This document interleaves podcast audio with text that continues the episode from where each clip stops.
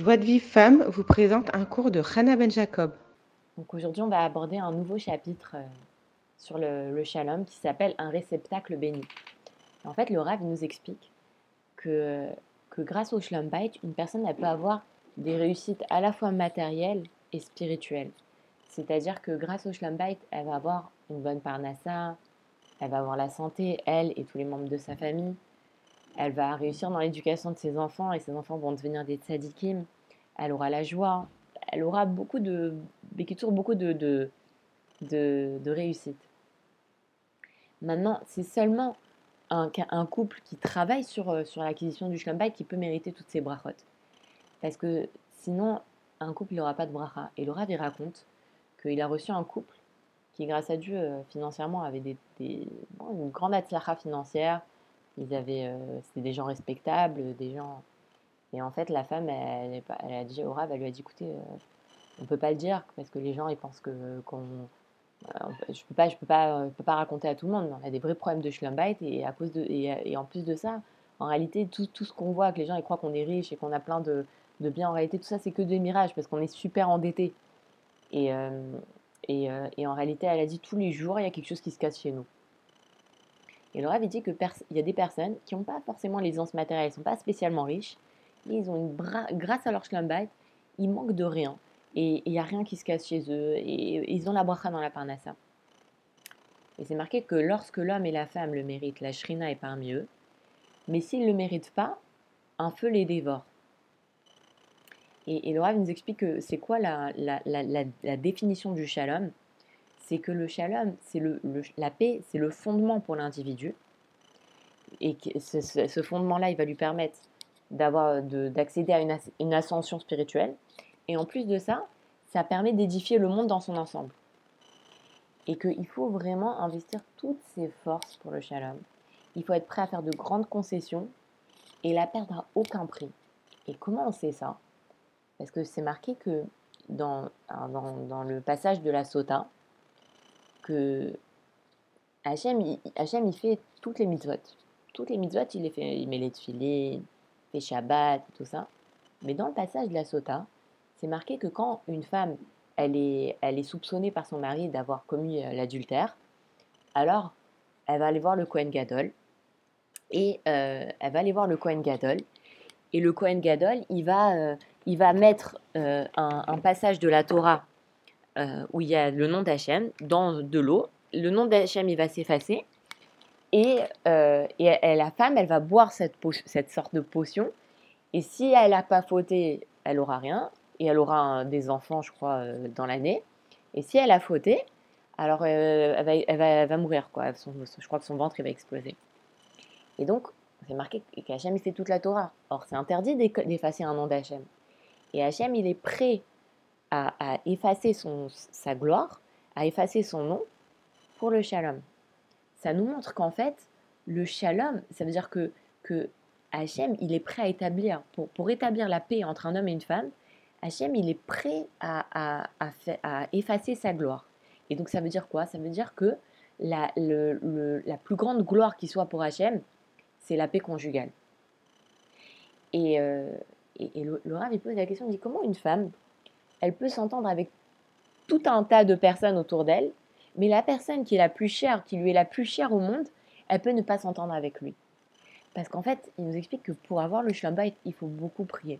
Moi, il dit que tous les jours, tous les jours, il faut prier. Une femme, une femme ou un homme, ils doivent prier tous les jours pour avoir le shlamba. Il faut beaucoup, beaucoup, beaucoup prier. C'est pas, c'est pas quelque chose de, de dîner le shlamba. Il faut, c'est vraiment, ça demande beaucoup, beaucoup de shlamba, beaucoup de, beaucoup de.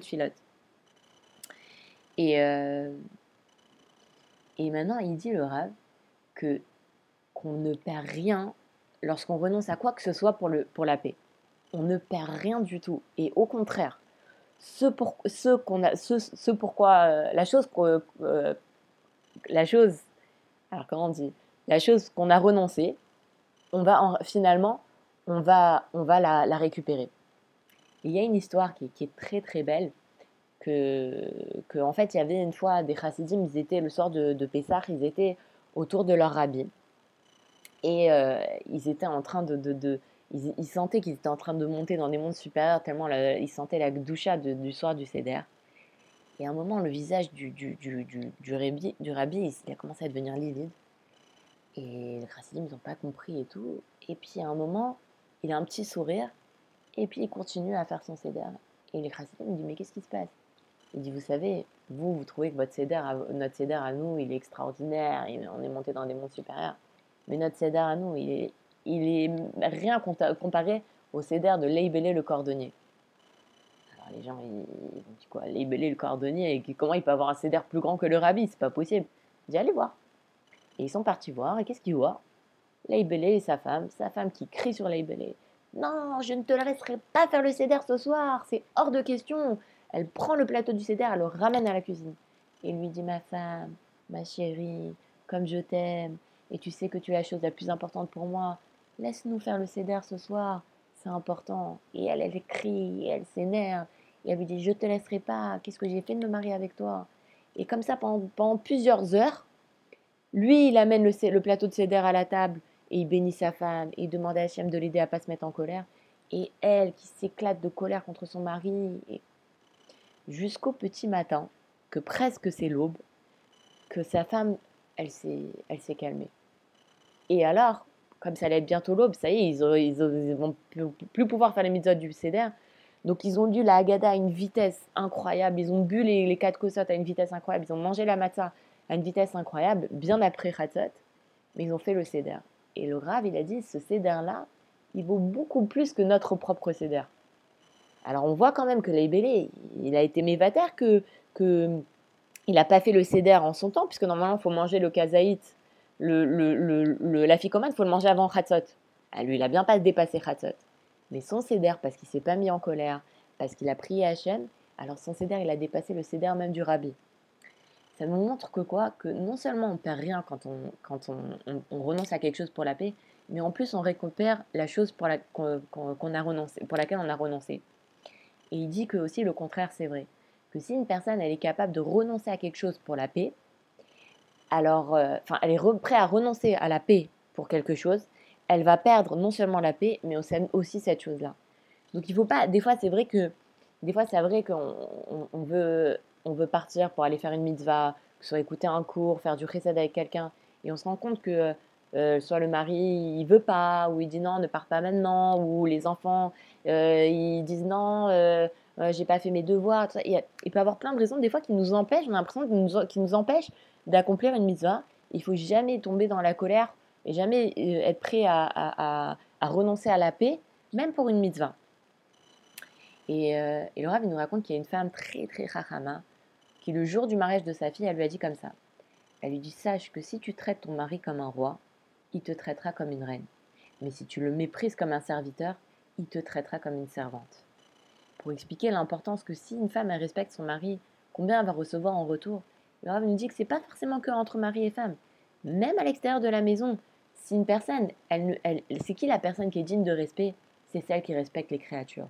C'est pas celui, celle qui est respectée. La ne disent pas celle qui est respectée, elle, elle, elle mérite d'être, euh, de, de, de, c'est une personne qui, euh, qui est digne de respect. Non, c'est celle qui respecte l'autre.